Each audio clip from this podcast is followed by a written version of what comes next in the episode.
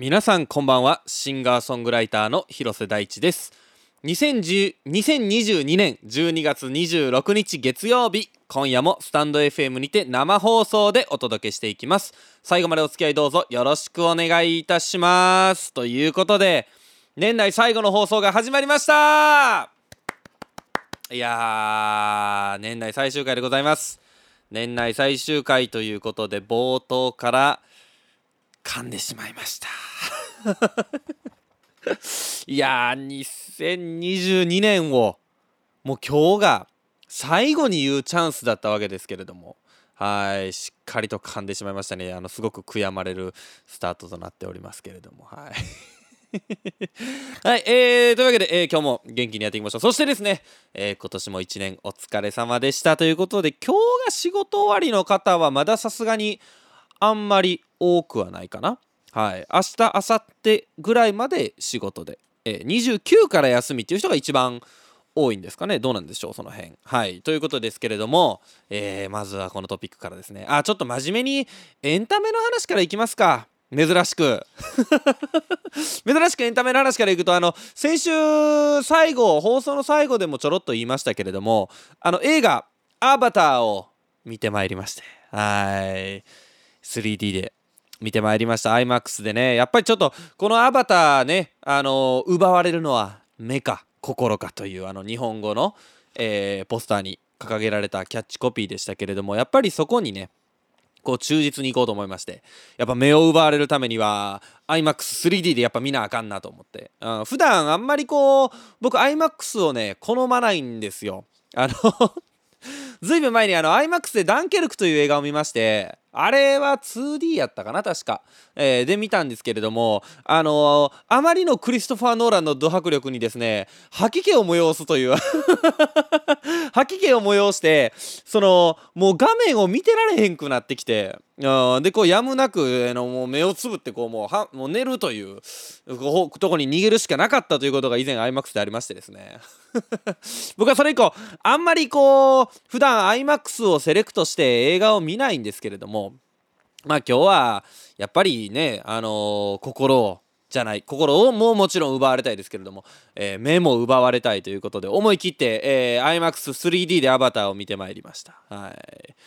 えー、感想としてはですね、はい、あのー、まあ、コロナ以降初めての 3D での映画視聴だったんですけれどもあれ皆さんどうしてるんですか？えー、メガネずっと曇りません？もう最初から最後まで、うん、奪われたのは僕の視界でしたね。あのマスクするとさどうしてもまあ僕もねコンタクトもう普段してるのであのメガネで外に出るっていうことはもう年に1回あるかないかぐらいなんですけどまああのたまにねあの体調悪くなってとかの時はやっぱ眼鏡をかけて出るんですけどもその時なんかもちょっと近所のコンビニ行くだけでもう眼鏡が曇ってえらいことになるじゃないですか、まあ、特にこの冬の時期あのもうメガネもう曇りまくってもう前見えてませんやみたいな人結構いるじゃないですかまあ最近はさすがにこうコロナ禍でマスクも進化してきたのかそういう方も少なくなりましたけどもうなんかもうねあのサウナ入ってるんかなぐらいの人いるじゃないですか。あでまあちょっと iMAX の中でもサウナみたいな状態になってきまして せっかくそのね、あの、いいシーンが見られるのに、はい、ちょっと残念ながら、曇りに曇ってしょうがないということで、えー、まあ、こんなことをですね、公の場で言うのもなんですけれども、えー、こそっとマスクを下げてですね こそっとですよ。はい、あとあの僕は映画中あのそれほど飲食をガシガシするタイプではないですから、はい、あのそういう面もね一応こう気を使いながらね黙って、まあ、もちろん黙ってこうあのマスクを下げた上で、はい、鑑賞してきました。いやでもそれにしてもすごかったですね。見ました。見た方いらっしゃいますかね。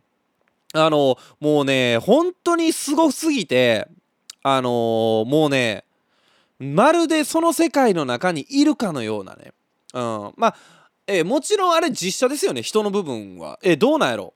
多分あの実写やと僕その技術的なとこあんま知らないんですけどおそらく実写とそのまあでもあれか。あアバターというかあのナビってでかいんで多分ちょっと人がそのままこう映ってるってことはないと思うんですけど何かしらの加工はしてると思うけどまあ人ベースのところと 3D 技術を使いながら 3D っていうかそのねアニメーション技術をこううまいこと混ぜながら、え、やってるというのがそのアバターのねまあ推しポイントじゃないですか言ったら。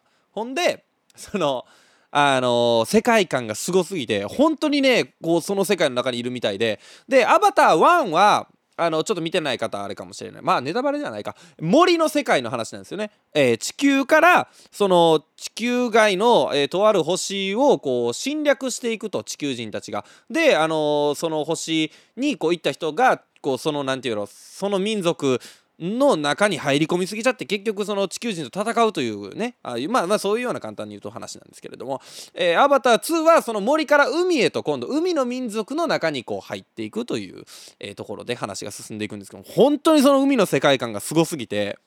でめちゃくちゃ怖かったです。僕海ってちょっと怖いんですよ。ねこれ分かります？あまあちょっと恐怖症とかって多分海に関する恐怖症って多分あると思うんで多分こうあ分かるわってなってくれてる方もいると思うんですけど海が僕ね結構怖いんですよ。あの海水浴とか行く時もこう奥の方まで行くとその水面が見えなくなってくるじゃないですか。でそうするとあの水面の下に何かいるんじゃないかなっていう恐怖感があってすごく怖いんですよ。多分その知らないがゆえのだと思うんですよ。このこのこう水生生物は人間に対してこう攻めてくるとか僕はそういうことをあんまり知らないので多分こうなんやろな人間のこの危機管理能力というか本能としてちょっと怖いんですよ。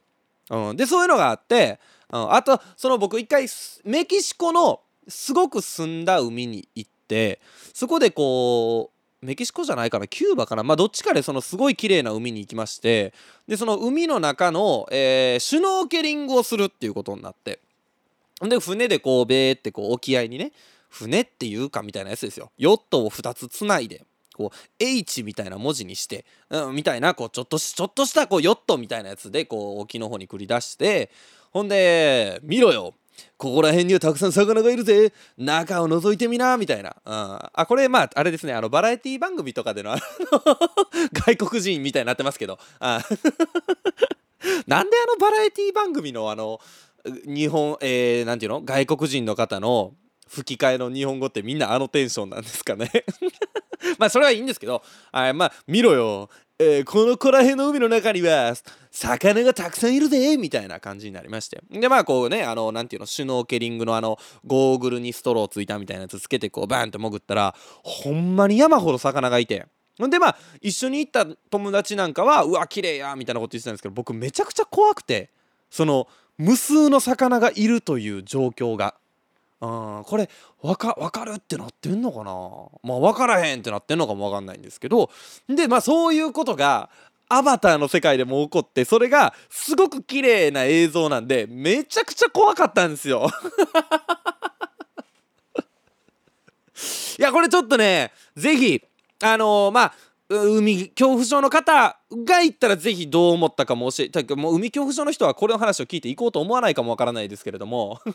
あのー、海が大好きな方はぜひアバター見に行ってですねあのどういった感想を抱いたかっていうのを教えていただきたいなと思います。あとまあその曇ったかどうかね。3D グラスが。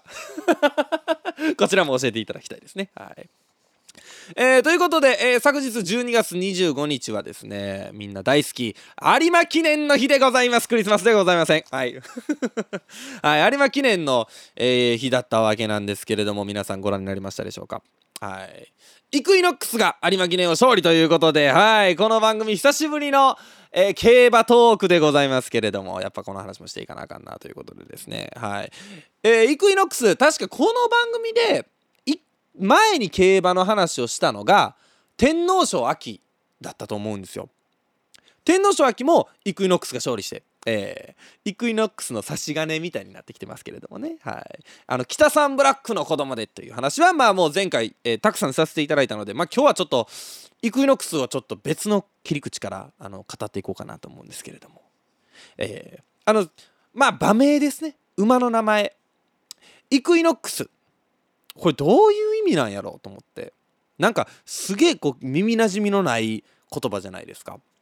で競馬って、まあ、昔はこうダンス・イン・ザ・ダークとかスペシャル・ウィークとか、まあ、ディープ・インパクトとかそういう英語の場名が多かったんですけれども最近は多分ねあの英語のネタが尽きてきて 英語のネタが尽きてきましてこうフランス語だったりそういうのが多いんですね。だから例えばオルフェーブルとかまあちょっと耳にしたことあるかな。これも名馬ですね。三冠馬。オルフェーブルは、えー、フランス語で、えー、金細工師っていうのかな。金金の細工をする人。あの鍛冶屋さんというか。あの金をねこう細工する人をフランス語でオルフェーブルっていうんですけれどもそこからまあ取った場名でオルフェーブルって言われてたりとか。え最近直近で言うとシャフリヤールなんていうダービー馬がいましたけれどもこちらペルシャ語。えペルシャ語で王。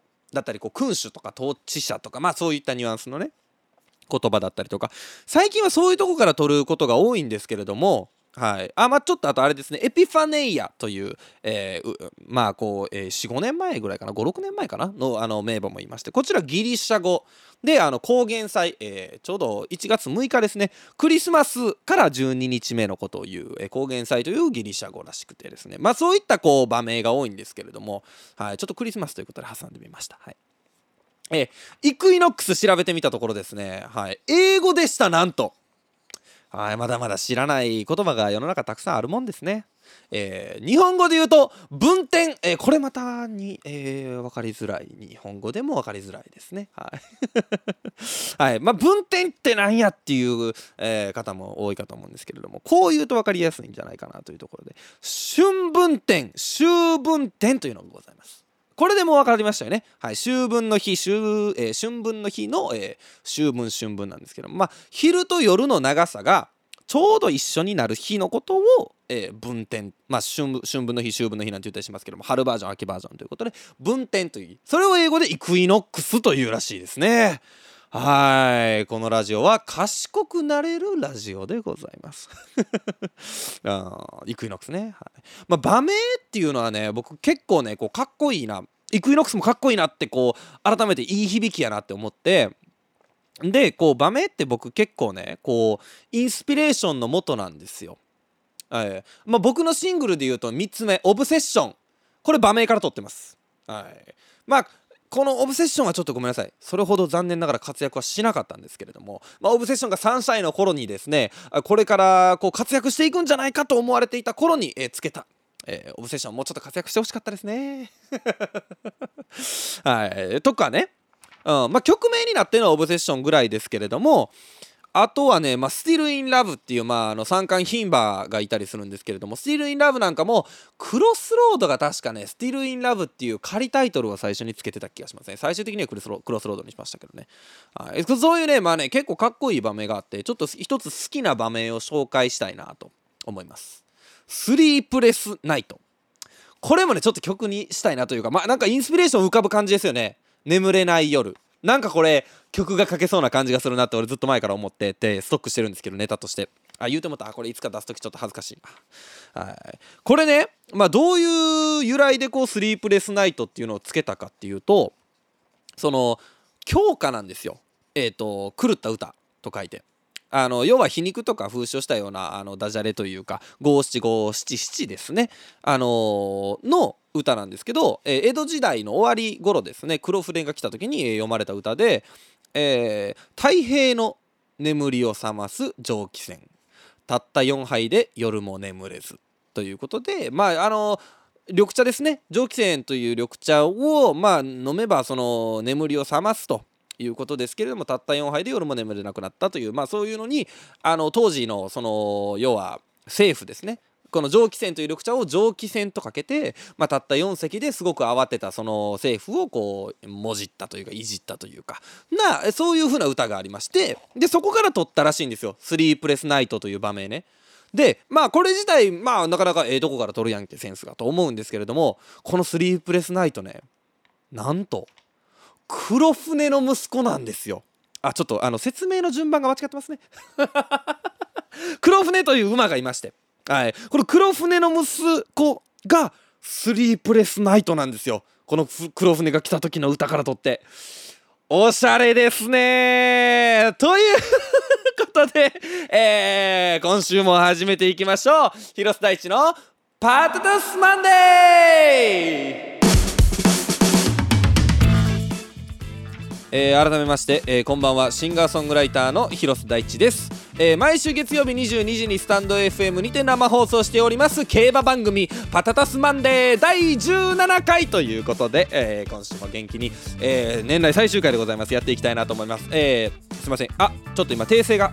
すいません。あの誤った情報をお伝えしてしまいました、えー、番組より訂正が入って、えー、行かせてください、えー、競馬番組ではございませんという、え今情報が入りました。誤った情報をお伝えしてしまい大変申し訳ございませんでした。当番組パタタスマンデーではメッセージを随時募集しております。今夜のメッセージテーマはパタマンクイズ2022ということで、えー、皆様からですね、えー、パタマンに関するクイズを募集しております。これなかなか難しいメッセージテーマだったと思います正直。だって聞いてないとあかんししかも結構深く聞いてないと多分出せないと思うんでね、うん、メッセージはスタンド FM アプリ内のレターもしくはホームページマンデーパタタスレコーズ .com まで。カタカナでマンデー、えー、カタカナでパタタスマンデーと検索してください。テーマに沿ったメッセージ以外にも番組を聞いての感想などもお待ちしております。どんなことでもお気軽にお送りください。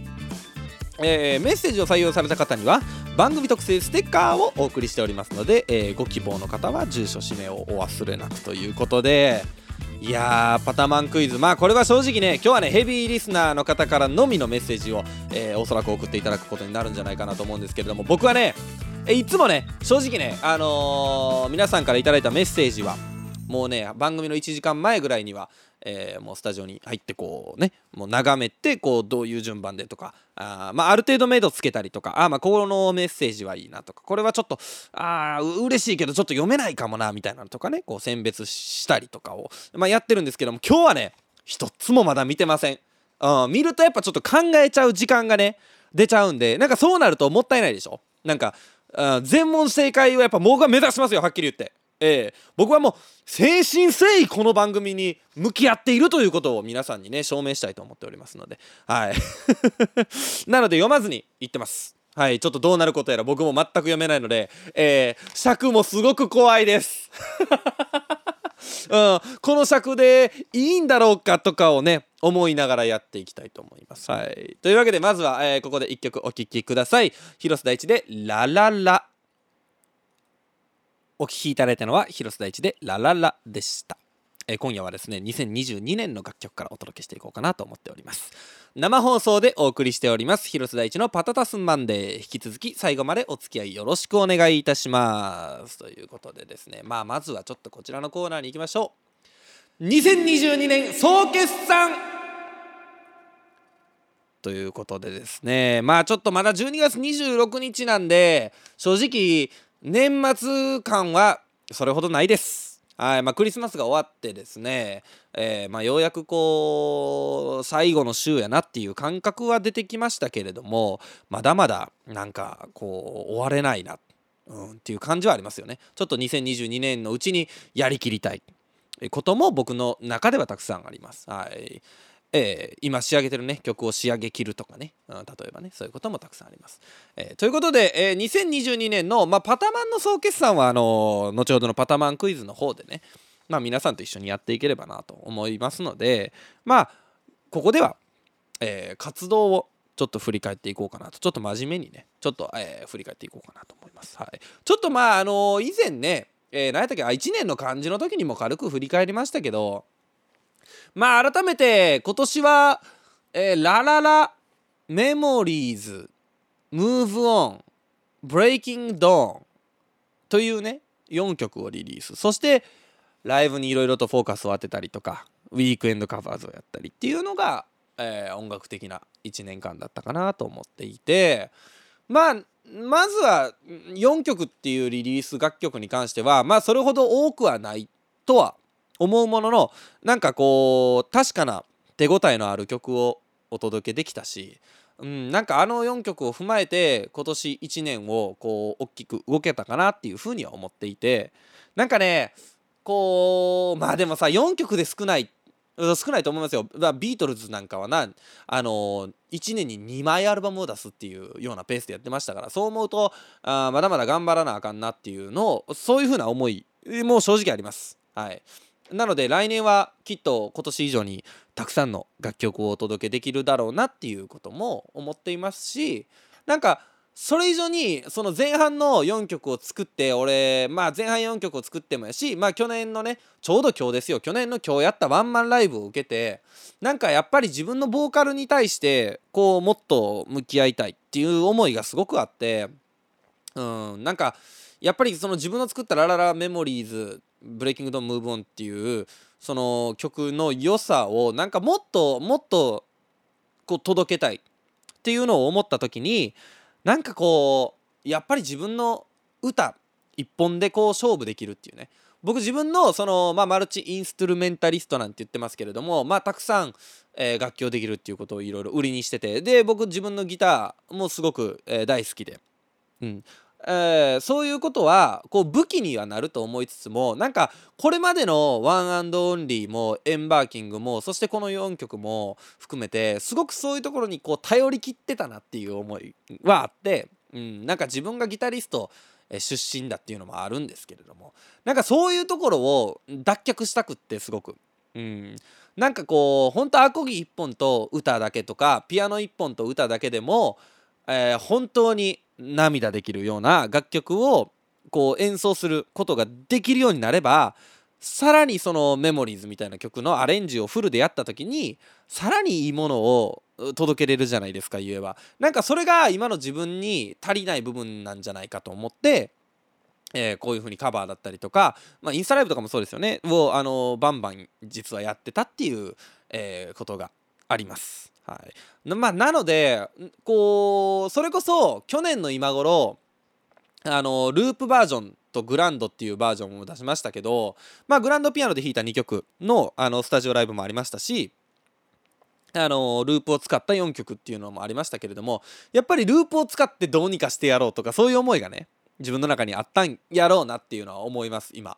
ほんで、えー、実際サカスプ、えー、今年2022年の6月にライブしに行った名古屋でね、はい、サカスプではアコギ1本をルーパーでやってあれも結構ね僕の中では転機やったんですけどルーパーの準備をめっちゃしていって当日機材トラブルでね5曲中2曲しか結局ルーパーを使わなかったんですよ。そこで結構あのー、アコギ1本でなんとか乗り切ったんですけど割合良かったんですよね。自分としては結構あ面白いというかやれるぞみたいな感覚はあってまあそれもやっぱカバーを始めてたとかインスタライブを始めてたっていうのもあると思うんですけどそういう確かな感覚があって結局今年ラストのライブとなった FS でのライブでは本当はアコギ1本でああここまで来ることができたなっていうことをあの本当に思いました。はい、なのであのそれを踏まえての2023年もうリリースがすで、えー、に2曲決まってますけれども、はいあのー、その2曲に関してもやっぱりこう今年出した4曲とは、えー、1段上2段上、うん、っていうもっと上のところにいけてるという、えー、自負はあります。はい、なので皆さんにはそれを信じて、えー、待っていただけたということが何よりも嬉しいです正直5月のねえー、31日に出した「ブレイキングドーン」から半年間はあのー、新しいものっていうのはお届けすることができなかったので正直自分の中にすごく焦りみたいなものもありましたし、うん、だけどなんか何を作っても自分の中で納得感がなくてやっぱりそこを歌というその核の部分をもっともっとっていうところがあったのも影響して、うん、どうしてもそこの満足するところに行けなかったんですけれどもようやくここまで来たかって自分でも思うところまで来てます。なのでほんと半年お待たせいたしました。あのー、ここからどんどん広がっていくつもりです。そしてどんどん大きくなっていくつもりです。どんどんいいものを皆さんに聞かせられる予定です。あの2023年も楽しみにしていただきたいなというふうに思っております。早速1月からリリースがありますので。はい。1月1日にはねあのー、とある楽曲の、えー、と一部分一部分一部と一部分が混ざりましたね今。はい。一部分を、えー、皆さんにお届けすることができると思います。そしてそこで、えー、いろんな話を、えー、できると思います。1月こういうことがありますよというお話ができると思いますのでまずは1月1日の、え、お年玉を皆さんお待ちください。はい。楽しみですね2023年。このラジオもねだからどんどんねあの新しくこう曲を聴いて聴いてくれる方も増えればいいななんて思ってますけどね、はい、そして、えー、今年1年聴いてきた音楽の中でお気に入りっていうのもちょっとこう振り返ろうかなと思ってましてまあちょっとこれあの純不動にあの行くんですけれどもまあちょっとねあのー、いややばいアカデミー賞しか頭に出ません。あグラミー賞。グラミー賞の発表が2月毎年2月だったから4月ぐらいにあるんで、えー、そこでも改めてねそのグラミー賞2022に、えー、2022か。あまあ 64th グラミー賞かな？に合わせた形で僕のも発表しようと思うんですけど2022年という区切りで自分の聴いてきた音楽の中でベスト10かな？を、えー、いろいろと考えてみました。え、ちょっとまあ時間もあれなんでいくつか羅列する形にはなるんですけれども。いや悩みます。正直一番良かった曲、うん、でも僕はねこれかなと思った、えー、ジョージの「Glimpse of Us」これですね。多分。まあバラードなんですけれどもあのー、本当に美しい曲でメロディー、えー、ハーモニー。極めてシンプルな曲なんですけれども本当にこううっとりしちゃうような楽曲で、うん、これが僕今年1年の中でなんやかんやで一番好きなんじゃないかなっていうのをね、はい、思ってます。アルバムスミス・リーンズというアルバムに入っております。そしてね、そのバラード関連で言うとね、敵は多いです。はい、えー、1975 All I Need to Hear ね。これもたまらなく良かったですね。Being Funny in a Foreign Language という、えー、外国語での言葉遊びというアルバムに入ってますけれども、これもね、あめちゃくちゃいいバラードですね。で、ちょっとこう、ビートルズ的なね、あのブリティッシュバンドですから1975ビートルズ的な、えー、ちょっとおそらく箱物のえギターをちょっとね歪ませて、あの、入ってきたりとかピアノが入ってきたりするバラードなんですけどこれもすごくいいですね、うん、バラードやとやっぱそこかな。まああとチャーリー・プースのね「That's Hilarious、えー」チャーリーというアルバムに入ってますけれども。これもねあいいいバラードですね。これはね、なんかバラードバラードしてないんですよ。まあチャーリー・プースなんでサウンドがすごくしっかりしてるんですけど、なんかこう、まあ彼自身涙しながらこの曲を作った。えー、思いを語ってましたけれども、うん、これもねすごくね、えー、泣けます正直。あの歌詞分からなくても泣ける3曲だと思います。はい。まああとはポップなところで言うとねやっぱりハリー・スタイルズだなと僕は思ってて、うん、ハリーズ・ハウスというアルバムに入ってる「As It Was ね」あまあ、グラミー賞にもノミネートされてましたけれどもこれもすごく良かったですね。はい。やっぱ名曲はねやっぱずっと聴いてたいですよね。正直毎週毎週新しいリリースが増えすぎててこうどうしてもまあこれは音楽だけじゃないと思います。正直、えー、映画とかもそうかもしれないしアニメとかもそうかもしれないしもっと言うと商品だってそうかもしれないんですけど世の中本当にいいものいい新しいものがたくさんたくさん出てくるのでこうちょっといいなぐらいのものとかなんかこうトレンディーなものとかって本当にこう流れていってしまうのが早くなったなと思っててそういう意味では僕ちょっと後悔してて「ムーブオンみたいな曲も僕すごく好きなんですけどなんかこうずっと残り続けるみたいなことではないのかもしれないなっていうのはまあそれはどの楽曲だってあるんですけれどもなんかその色あせるスピードっていうのはやっぱり年々速くなってるんだろうなっていうのを思っててだからこそこうそういう僕アップテンポのものもすごく好きなんですけどここでこういう風にこう上げていってるものを思うとやっぱり心にじわっとくるものだなっていうのは、まあ、僕の好みもあるかもわからないんですけれどもやっぱり心に響くじわっとくるものを作らないといけないんだなっていうのは最近思ってます正直。うん、そういうね思いもえー、今後のリリースに反映されてきてると思います。はい、そういう、うん、意味でもね、うん、でさあの今週めちゃくちゃいいリリースがありましてあのレオン・トーマスの「ブレイキング・ポイント」というリリースが僕すごく好きでっていう話をねあの先週スナック D なんかでもしましたけれどもやっぱこういうのも含めてねまあ音がいいとかももちろんこの曲も音がいいんだけれどもやっぱり胸にくるものをね作らなければならないなというのを改めてね思っております。あすごく、えー、真面目な話になりましたけれども。改めて他の楽曲もねすごくいい曲がありました、えー、邦楽からで言うとねあのビアリストックスの、えー「差し色」なんていう曲も僕はすごく大好きでしたし、えー、友さんのね「セブンティーン」なんていう曲も僕はすごく好きでしたしね。はいあの好きな曲もねたくさんありました。えー、そんな楽曲たちはねちょっと、えー、グラミー賞とともに発表しようかなと思います。はい、ここ手元のね、あのー、メモにもたくさん書いたんですけれどもちょっと全部は喋りきれないねこれはね。はい、まあそういう楽曲に対する思いもねちょっと2023年反映されてきますのでめちゃくちゃ楽しみにしててください。はい。というわけで、ここで一曲お聴きください。広瀬大地で Breaking Dawn。生放送でお届けしております。パタタスマンデー。引き続き最後までお付き合いよろしくお願いいたします。というわけで本日のコーナーに参りたいと思います。本日のコーナーは、パタマンクイズ 2022! リスナーの皆さんから当番組パタタスマンデーパタマンのエピソードに関するクイズを出していただき僕広瀬大地がいかに適当に話しているかということを検証するクイズ企画でございます、えー、リスナーの皆さんからお送りいただいておりますまたですねリスナーの皆さんもどれほど番組をじっくり聞いているかというパタマン愛も確かめられるクイズとなっております。いやはい。原稿の上ではね、尺15分と書いてあります。はい。果たしてこれがどうなるのことやら。はい。一応ね、全クイズ7問あるようです。はい。ということで、いきたいと思います。ちょっとね、あのー、まあ、あの、スタンド FM 生放送ご参加いただいてる方はあのご存知かと思うんですけれどもあのメッセージがこうメッセージと別にこう何て言うやろみんなのコメント欄みたいなのがあのありましてそこの方にあのー回答を打っていただいても全然問題ございません。私はあの見ないように、えー、していこうと思いますので、はい、むしろそこに記載いただくとその答え合わせができるというね、うん、これだ誰もわからないあでもんなことはないか。そのクイズを出していただいた方はあそうか。まあ聞いていただいてればまあ答えがわかるということですね。これあの迷宮入りする可能性もございます。はい。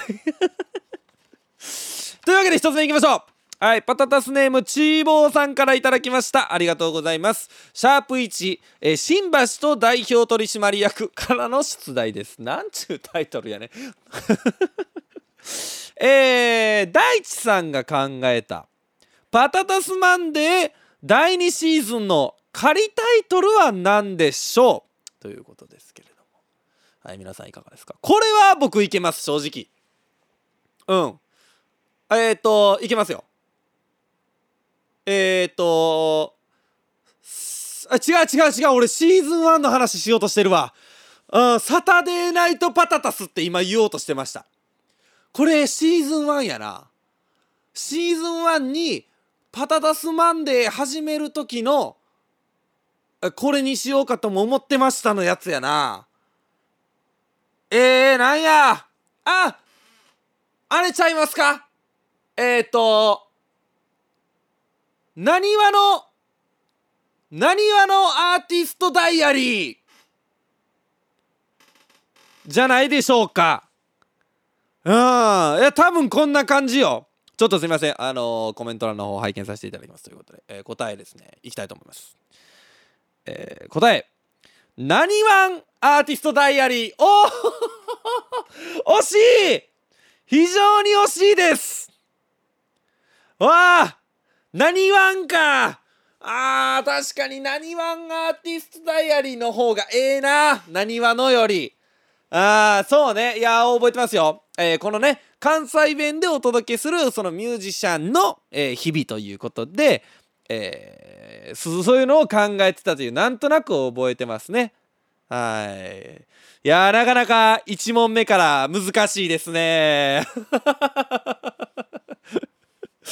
いやーちょっと7点7問全問正解を目指してたんですけどまあこれ三角ですね。これ三角です1問目。えー、ちょっと手元にメモをりながらいこうと思います。1問目三角です。はい2問目。第2問ペーペン。えー、パタタスネームマーチャルさんからいただきました。えー、パタマンクイズ。私はシャープ1から出題させていただきます。おこちらもですね新橋と代表取締役からの、えー、問題となっております。この回のメールテーマであるパタマンに期待することについてリスナーから大地さんの音楽や人柄はもちろんもちろんのこと大地さんの面白い面白さを知ってほしいというメールに対しいや大地さんの音楽はもちろんのこと人柄を知ってほしいんでいいんじゃないの？と返した大地さん。おそれはなんとなく覚えてますね。そんな大地さんがやっぱ俺って〇〇〇と自分はこういう人間であるということをおっしゃいましたがさて丸に入る言葉は一体何でしょうか？ちょっと簡単すぎましたかね？ということでいただいております。はい。音楽や人柄はもちろんのこと面白さを知ってほしいというメールに対していや人柄知ってほしいでいいんじゃないの？って言ったのは覚えてますね。はい。でえー、いややっぱ俺ってまるまるやからな。これこの感じはめっちゃ覚えてます。はい。なんやこれ。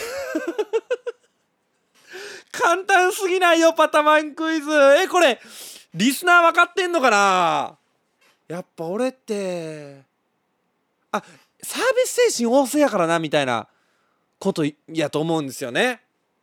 やっぱ俺ってこうだから芸人やからなみたいなことではないんですよ多分面白い人やからなみたいなんじゃないんですよねやっぱ俺ってエンターテイナーやからなみたいなことじゃないですかねはいということで いやこれ分からへんな全然なんかピンとは来てないです正直エンターテイナーはい、だちょっと時間の尺の都合もありますので、えー、ちょっと答えの方覗いてみたいなと思います。はい、ちょっとリスナーコメント覗いております。たま。えー、っと、えー、リスナーコメント、えー、これスナーディーでも言ってたんです、実はということで。スナック D でも言ってない。えー、答え出ました。僕ってユーモアと天の弱でできてるからでした。あー言ってた。あーまあ俺ってユーモアと天の弱でできてるからなって言ってたし思うなそれ。あーそうか俺ってユーモアと天の弱でできてるもんな。これずっとしかもなんなら多分これ俺ずっと言っていこうって言ってたと思います。ずっと言っていこうどころかすっかり忘れてますね。え2問目。ペケでございます。はい俺ってエンターテナイエンターテイナーやからなっていう回答全然思んないし0点ですねこれ。はいちょっと難しいですねパタマンクイズ。あリスナーの皆さんもご自身でね自己採点してくださいね。はい。えー、これでいこうかな。えー、あこれちょっとうちょっとこれ変化球です。はい、えパタタスネームみさきさんからいただきました。第3問ペペン。えー、ライスさん皆さんお疲れ様です。クイズになるかわからないけど。ちょっと心配ですね。俺こういうのをねちゃんとね。あの事前にこういろいろこう処理してるんですよ。えー、あのー、ちょっとこうなんやろなだダメそうなやつというか、まあ、その流れに合わないかなみたいなやつとかはちょっとねこうちょっといじったりしてるんですよ。本当はね。はいちょっと今日心配です。クイズになるかわからないそうです。えー、シーズン1ボリューム2からです。おいパタマンクイズ2021やないかそれ。どころか下手したら2020ちゃいます？ボリューム12なんて。えー、この回はラウノさんがゲストで大ちょ俺これ2022でも覚えてないのに覚えてる気せえへんわ、えー、この回はラウノさんがゲストで大地さんとヨウさんとラウノさんが3人で真剣なお話をされていて、えー、ラウノさんが大地さんに大地はずっと毎月ストリーミングで楽曲を出してやりつつライブもやろうとしていた。そこのバランスっていうかこれからのアーティストがどんな感じでやっていくかみたいな感じでえー、変わっていく気がする。あまあどういう風にやっていくかでそのアーティスト像って変わるよみたいな話を、えー、ラウノさんがしていました、え、それを大地さんに言われた後で大地さんはどう答えたでしょうか？どういうアーティスト像になりたいかみたいな話ですよねこれ多分。この回の放送が印象に残っているので私は覚えています、え、大地さんのバックステージ、えー、バックステージというかバックグラウンドがあってめちゃくちゃかっこいいしずっと応援しようと決めた瞬間でした、えー、歌声も、えー、楽器の音なども大好きですということでいただいております。へえどうえ、ちょっと冷静に考えます、え、ラウロさんはえー、ストリーミングで曲を毎月出しつつライブもやろうとしてそこのバランスでこれからのアーティストでが変わっていく気がするということですね。俺はどう変わっていくんだ？えっとね、えー、ちょっと時間がないんでいきましょう。え、俺は、えっ、と、えっ、とね、すげえでかいアーティストになりたいです。こういうことやと思いますね。すげえでかいアーティストになりたいです。ということで僕の回答とさせていただきたいと思います、えー、皆さんの、えー、回答はいかがでしょうか。ちょっとまあ答えも含めてちょっとリスナーさんのコメントを読みたいと思います。多分そういうことやと思うんですけどねでもね。あえー、さあちょっと回答がちょっとリスナーさんのねえー、コメントの方に来ておりませんのでまだ、えー、こちらのクイズの回答は迷宮入りでございます、えー、皆さんぜひねボリューム12聞いてみてください。俺はどうなりたいって言ったんやろ？今思い浮かんでるのはやっぱそのでかいアーティストになりたいっていうことですよ。やっぱいろんな世界中に曲も届けられるしあそうライブもやっぱりそのアリーナとかそのスタジアムでやるようなアーティストになりたいということで、あの考えておりましたけれどもどうその当時はどういうことを考えてたんですかね。はい、ということで、えー、続きまして、えー、これだから3問目、え、これちょっと未回答ですね。これ。はいちょっと4問目に行きたいと思います。ちょっと答えを紛失してしまいましたということでね3問目。はい。えー、4問目。あちょっとこれちょっと簡単な行きましょう。ちょっと丸がないんで。はい。えー、パタタスネームチーボーさんから頂きました。チーボーさんたくさん送っていただいております。はい。えー、簡単な先週からの問題をということで。こういうのがいいですね。はい。正解ゼロですからまだ。あの3角ありましたけどね。はい。シャープ16文句の叫び拡大版からの問題です。ペペン。久しぶりのサッカーをやった後大地さんは先輩とルミネ吉本を見に行きますが筋肉痛がひどい自分のことを何と例えたでしょ。うあこれは分かります。はいこれは分かります。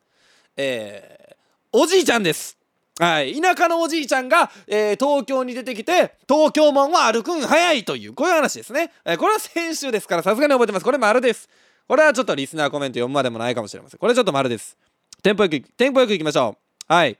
えー、しこれ難しそうないこうかな。あまあちょっと古くなっていこうかここから。えー、チーボーさんがあと2つ送ってくれてます。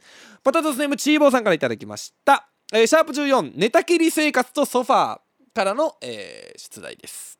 えー、第5問、ベベン体調を崩してジモティーで手に入れた、えー、ソファーに持たれている大地さんつい癖で背もたれの隙間に手を入れて見つけたお金の総額はいくらでしょう？えー、っとね悩んでます今悩んでます2500円か3500円。で悩んでます。はい。えー、っとね。ただでも2500円ってことはない気がするんですよねあの感触。結構ね金銀財宝ザクザクぐらい出てきたイメージがあるんで。うん。3500円はいってええと思うな。いやでも2号か？せ1500円で買うたソファーなんですよ。それは買うたから覚えてます。はい。3500円えー、3500円でしょう。うん。さ3500円は出てきててほしいな。うん。たくさん出てきててほしいもんな。3500円でいきます。はいということでパタッナンクイズ2022、えー、非常に難しい問題が続いております。さあさあリスナーの方覗いてみましょう。リスナーコメント覗いてみたいと思います。さあどうでしょう？えー、答えはあちょっとまだ出てませんけれども3500円ということで、えー、僕の回答としたいと思います。ちょっといかがでしょうか？お分かりのリスナーの方は教えていただきたいなというふうに思います。これもね、ちょっと回答待ちとしましょう。はい、第5問。これ回答待ちです。えー、ちょっと第6問に行こうかな。パタマンクイズ2022、えー、最後の問題でございます。あれ6問しかなかったっけ ?7 問ある気がしてたけど。まあいいや。えーと、パタタスネームチーボーさんからこれもいただいております。はい、素晴らしいですね。ヘビーリスナーです。えーと、あ、ここでクイズが、答えが届いております。第5問。えー、答え3500円、丸でございます。素晴らしい。素晴らしいですね。はい。これは僕の、えー、なかなかなんじゃないですか？はい。ということで、えー、最終問いきます。シャープ11、ガストのお品書きからの出題でございます。えー、大地さんは知人に誘われて夜の焼肉店に行きます。これ覚えてますね。お店はすごく暑くてその店の店主を見た大地さんはあるあだ名をつけました。さてそれは何でしょうというクイズでございます。あーこれはねあのね流れは覚えてます正直。えー、っと僕が言いそうなこと言ったらいいんでしょ？えー、そのすごい暑くて暑い中汗だくで店に入ってら僕以上に汗だくの店主さんが出てきたんですよね。ほんでサウナかみたいな。うん。サウナから出てきたんかお前みたいな方で。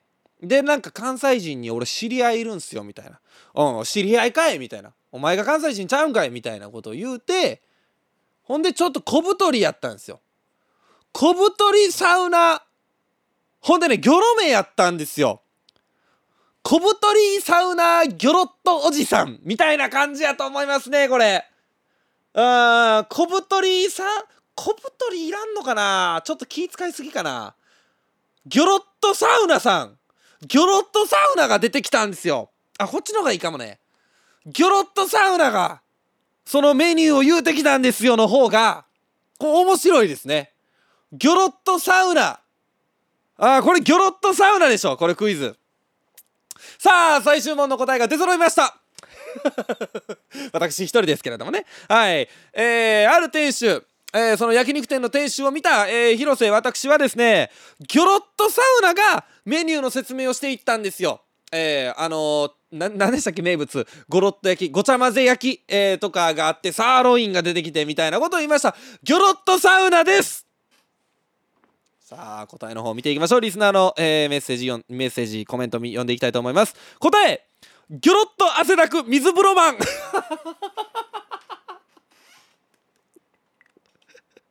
水風呂かサウナでとどまらなかったかいや確かに。ギョロッとサウナよりギョロッと汗だく水風呂マンの方がおもろいですね。いやちょっと思い出してきました。あサウナで汗だくなったみたいなおじさんが出てきたんですよ。いやもうサウナで汗だくっていうかもう水風呂上がった後みたいなおじさんやったんですよっていう完全に盛りすぎたエピソードね。持ってますねギョロッと汗だく水風呂マンでございました答えは。はいちょっとバタマンクイズ。はいちょっと、えー、採点します、えー、皆さん、えー、今週もたくさんのメールをありがとうございました。ここで一曲お聴きください。広瀬大地でメモリーズ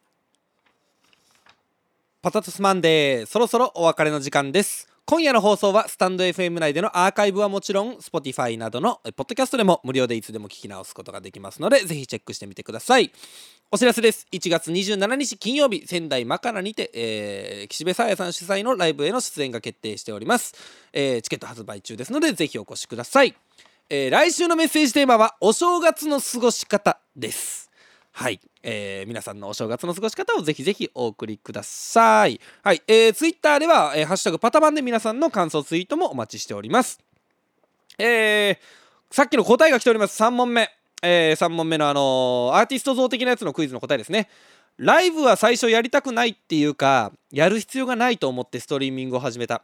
あの時あの時代ストリーミあの時代のストリーミングっていうものがなかったら俺はアーティストをしていなかったしアーティスト活動っていうものをしてなかったと思うっていうようなことを僕はお話ししていたみたいです。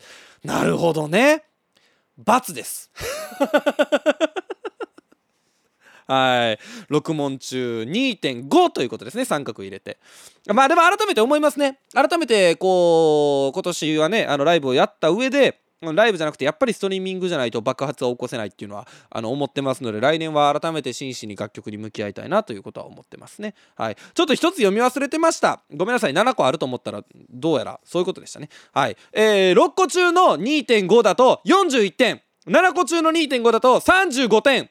ということでこの1問が僕の欠点を分けます。はい。えちょっと急ぎます。えー、パターンスネームみさきさんから頂きました。えゲストで高橋多門さんが出演されたことにちなんで、えー、前回から先週、えーごめんなさい初回から先週までに大地さんが高橋多門さんの名前を何度言っていたでしょうか予想でいいので教えてください。えーあと大地さんの楽曲は、え先週までに全部で何曲流れたでしょうか。むずすぎるわむずすぎる えー、タモンさんは5回ぐらいでしょ。で楽曲は、えー、30ぐらい流れてんちゃいますか？はい。えー、これは皆さん宿題です。えー、このままでは僕は欠点です。えー、これは皆さん宿題です。皆さんやってきてください。えー、これは間違いなく僕はあの7問中2.5問の35点を取る気がしております。はい。えー、ちょっと、えー感想メールも頂いてるんですがちょっとお時間が来てしまいましたので、えーまた来週以降でお付き合いください、え皆さん一年お疲れ様でした、え良いお年をお迎えください。また来年お会いしましょう。バイバイ。